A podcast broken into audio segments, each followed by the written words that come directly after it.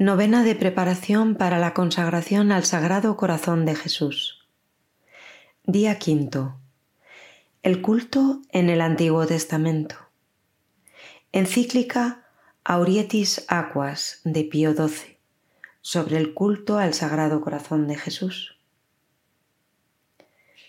Conmovidos, pues, al ver cómo tan gran abundancia de aguas, es decir, de dones celestiales de amor sobrenatural del Sagrado Corazón de nuestro Redentor, se derrama sobre innumerables hijos de la Iglesia Católica por obra e inspiración del Espíritu Santo, queremos, por medio de esta encíclica, exhortaros a vosotros y a todos los amadísimos hijos de la Iglesia a una más atenta consideración de los principios doctrinales contenidos en la Sagrada Escritura, en los Santos Padres y en los teólogos, sobre los cuales se apoya el culto del Sacratísimo Corazón de Jesús.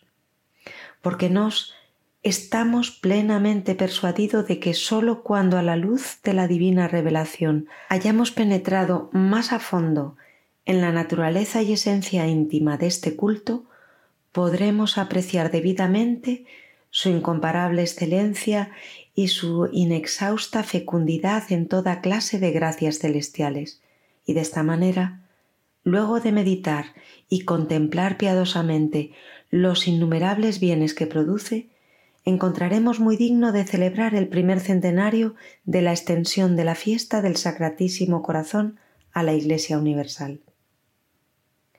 Con el fin, pues, de ofrecer a la mente de los fieles el alimento de saludables reflexiones con las que más fácilmente puedan comprender la naturaleza de este culto, sacando de él los frutos más abundantes, nos detendremos ante todo en las páginas del Antiguo y del Nuevo Testamento, que revelan y describen la caridad infinita de Dios hacia el género humano, pues jamás podremos escudriñar suficientemente su sublime grandeza.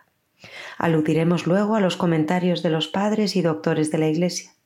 Finalmente, procuraremos poner en claro la íntima conexión existente entre la forma de devoción que se debe tributar al corazón del Divino Redentor y el culto que los hombres están obligados a dar al amor que Él y las otras personas de la Santísima Trinidad tienen a todo el género humano porque juzgamos que una vez considerados a la luz de la Sagrada Escritura y de la tradición los elementos constitutivos de esta devoción tan noble, será más fácil a los cristianos de ver con gozo las aguas en las fuentes del Salvador. Es decir, podrán apreciar mejor la singular importancia que el culto al corazón sacratísimo de Jesús ha adquirido en la liturgia de la Iglesia en su vida interna y externa, y también en sus obras. Así podrá cada uno obtener aquellos frutos espirituales que señalarán una saludable renovación en sus costumbres, según lo desean los pastores de la Grey de Cristo. Para comprender mejor, en orden a esta devoción, la fuerza de algunos textos del Antiguo y del Nuevo Testamento, precisa atender bien al motivo por el cual la Iglesia tributa al corazón del Divino Redentor el culto de la tría. Tal motivo, como bien sabéis, venerables hermanos, es doble.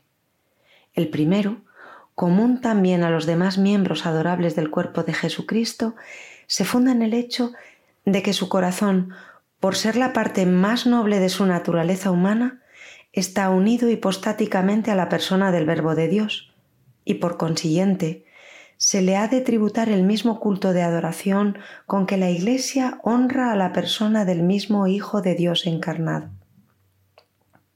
Es una verdad de la fe católica, solemnemente definida en el Concilio Ecuménico de Éfeso y en el segundo de Constantinopla. El otro motivo se refiere ya de manera especial al corazón del Divino Redentor y por lo mismo le confiere un título esencialmente propio para recibir el culto de la tría. Su corazón, más que ningún otro miembro de su cuerpo, es un signo o símbolo natural de su inmensa caridad hacia el género humano. Es innata al Sagrado Corazón, observaba nuestro predecesor León XIII, la cualidad de ser símbolo e imagen expresiva de la infinita caridad de Jesucristo que nos incita a devolverle amor por amor. Es indudable que los libros sagrados nunca hacen una mención clara de un culto de especial veneración y amor tributado al corazón físico del Verbo encarnado como símbolo de su encendidísima caridad.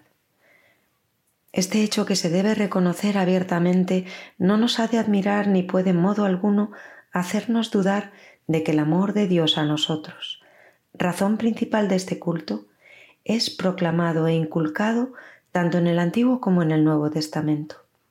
Por lo que toca a nuestro propósito al escribir esta encíclica, no juzgamos necesario aducir muchos textos de los libros del Antiguo Testamento, que contienen las primeras verdades reveladas por Dios. Creemos baste recordar la alianza establecida entre Dios y el pueblo elegido, consagrada con víctimas pacíficas, cuyas leyes fundamentales esculpidas en dos tablas promulgó Moisés e interpretaron los profetas.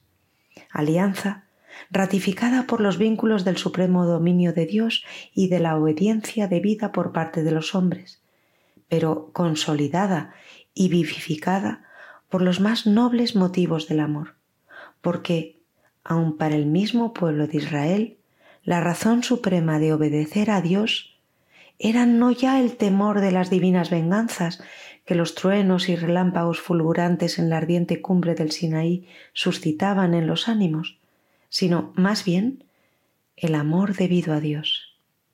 Escucha Israel, el Señor nuestro Dios es el único Señor. Amarás pues al Señor tu Dios con todo tu corazón, con toda tu alma y con toda tu fuerza. Y estas palabras que hoy te mando estarán en tu corazón. No nos extrañemos, pues, si Moisés y los profetas, a quien con toda razón llama el angélico doctor los mayores del pueblo elegido, comprendiendo bien que el fundamento de toda ley se basaba en este mandamiento del amor, describieron las relaciones todas existentes entre Dios y su nación, recurriendo a semejanzas sacadas del amor recíproco entre padre e hijo o entre los esposos, y no representándolas con severas imágenes inspiradas en el supremo dominio de Dios o nuestra obligada servidumbre llena de temor. Así, por ejemplo, Moisés mismo, en su celebérrimo cántico, al ver liberado su pueblo de la servidumbre de Egipto, queriendo expresar cómo esa liberación era debida a la intervención omnipotente de Dios, recurre a estas conmovedoras expresiones e imágenes como el águila que adiestra sus polluelos para que alcen el vuelo y encima de ellos revolotea, así Dios desplegó sus alas, alzó a Israel y le llevó en sus hombros. Pero ninguno tal vez entre los profetas expresa y descubre tan clara y ardientemente como seas el amor constante de Dios hacia su pueblo. En efecto, en los escritos de este profeta se describe a Dios amando a su pueblo escogido con un amor justo y lleno de santa solicitud, cuál es el amor de un padre lleno de misericordia y amor, o el de un esposo herido en su honor. Es un amor que, lejos de disminuir y cesar ante las monstruosas infidelidades y pérfidas traiciones, las castiga así como lo merecen, en los culpables, no para repudiarlos y abandonarlos a sí mismos, sino sólo con el fin de limpiar y purificar a la esposa alejada e infiel y a los hijos ingratos para hacerles volver a unirse de nuevo consigo una vez renovados y confirmados los vínculos de amor.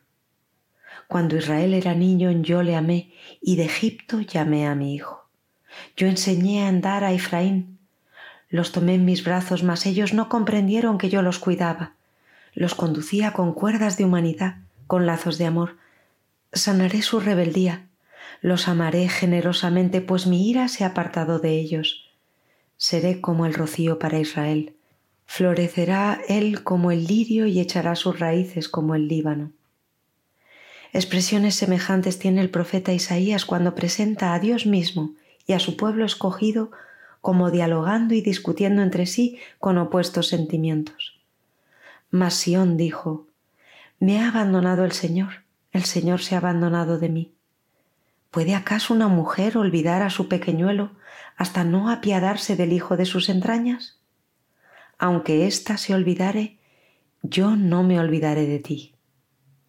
El autor del Cantar de los Cantares, sirviéndose del simbolismo del amor conyugal, describe con vivos colores los lazos de amor mutuo que unen entre sí a Dios y a la nación predilecta. Como lirio entre las espinas, así mi amada entre las doncellas.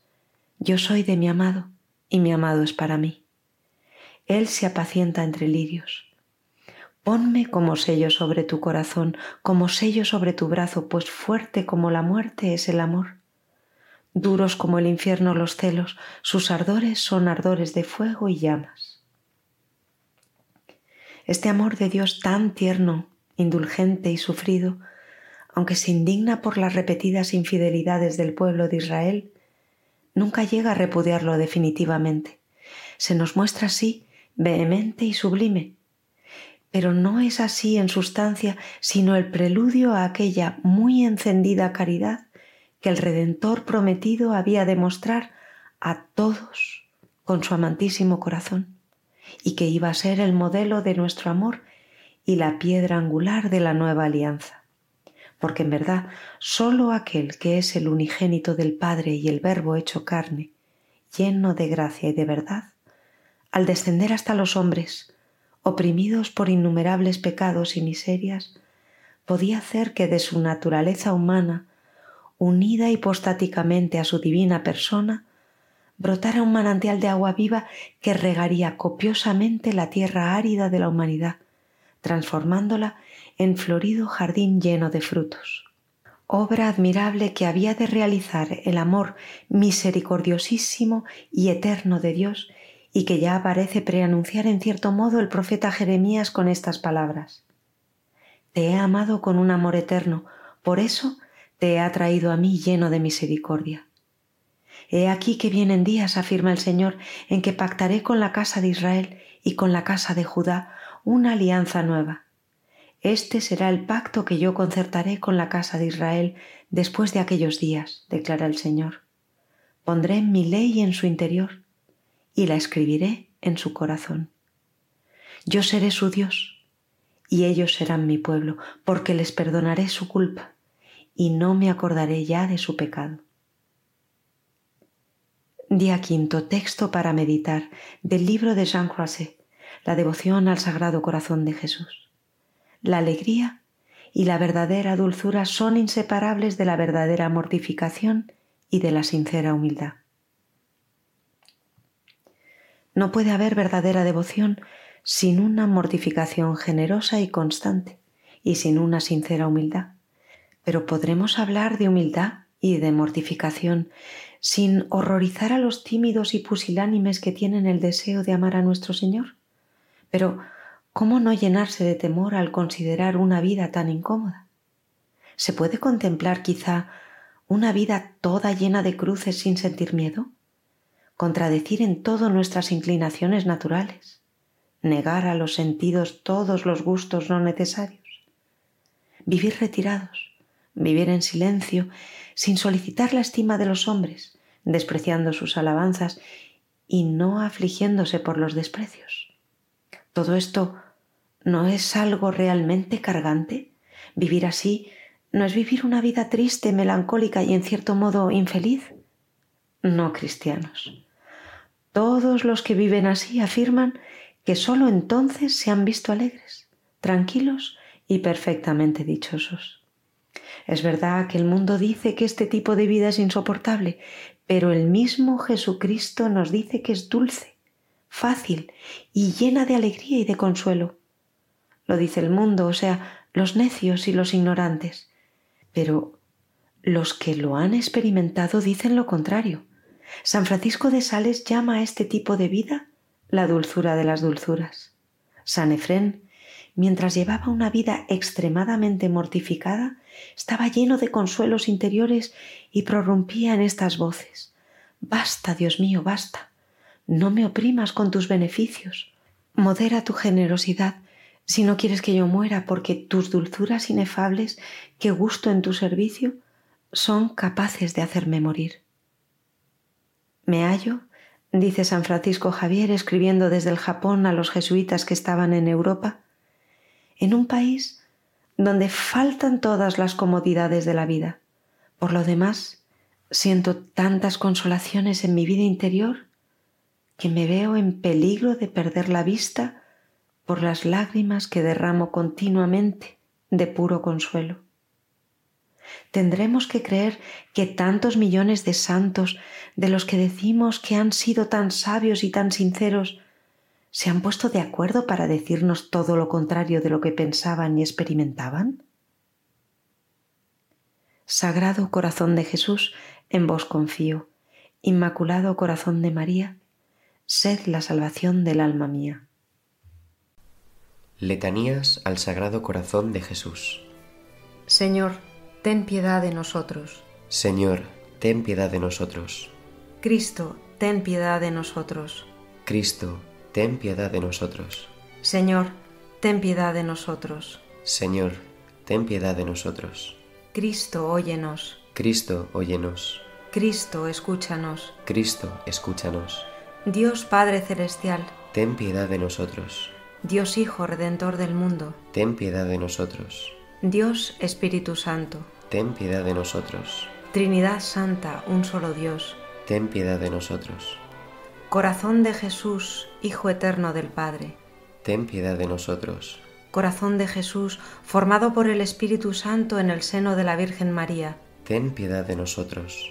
Corazón de Jesús, unido sustancialmente al Verbo de Dios, ten piedad de nosotros.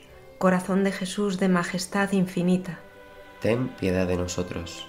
Corazón de Jesús, templo santo de Dios, ten piedad de nosotros. Corazón de Jesús, tabernáculo del Altísimo, ten piedad de nosotros. Corazón de Jesús, casa de Dios y puerta del cielo, ten piedad de nosotros. Corazón de Jesús, lleno de bondad y amor, ten piedad de nosotros. Corazón de Jesús, hoguera ardiente de caridad, ten piedad de nosotros. Corazón de Jesús, asilo de justicia y de amor, ten piedad de nosotros. Corazón de Jesús, lleno de bondad y de amor, ten piedad de nosotros. Corazón de Jesús, abismo de todas las virtudes, ten piedad de nosotros. Corazón de Jesús, digno de toda alabanza, ten piedad de nosotros. Corazón de Jesús, Rey y centro de todos los corazones, ten piedad de nosotros. Corazón de Jesús en quien están todos los tesoros de la sabiduría y la ciencia, ten piedad de nosotros. Corazón de Jesús en quien habita toda la plenitud de la divinidad, ten piedad de nosotros. Corazón de Jesús en quien el Padre halló sus complacencias, ten piedad de nosotros. Corazón de Jesús en cuya plenitud todo hemos recibido, ten piedad de nosotros. Corazón de Jesús, deseo de los eternos collados, ten piedad de nosotros. Corazón de Jesús, paciente y de mucha misericordia, ten piedad de nosotros. Corazón de Jesús, rico para todos los que te invocan, ten piedad de nosotros. Corazón de Jesús, fuente de vida y de santidad, ten piedad de nosotros. Corazón de Jesús, propiciación por nuestros pecados, ten piedad de nosotros. Corazón de Jesús, despedazado por nuestros delitos, ten piedad de nosotros. Corazón de Jesús, hecho obediente hasta la muerte, ten piedad de nosotros. Corazón de Jesús, traspasado por una lanza, ten piedad de nosotros. Corazón de Jesús, vida y resurrección nuestra, ten piedad de nosotros. Corazón de Jesús, paz y reconciliación nuestra, ten piedad de nosotros. Corazón de Jesús, víctima de los pecadores, ten piedad de nosotros. Corazón de Jesús, salvación de los que en ti esperan, ten piedad de nosotros. Corazón de Jesús, esperanza de los que en ti mueren y esperan, ten piedad de nosotros. Corazón de Jesús, delicia de todos los santos, ten piedad de nosotros. Cordero de Dios que quitas los pecados del mundo, perdónanos, Señor. Cordero de Dios que quitas los pecados del mundo, óyenos, Señor. Cordero de Dios que quitas los pecados del mundo, ten piedad y misericordia de nosotros. Jesús manso y humilde de corazón, haz nuestro corazón semejante al tuyo. Sagrado corazón de Jesús, en vos confío. Inmaculado corazón de María, salvad el alma mía.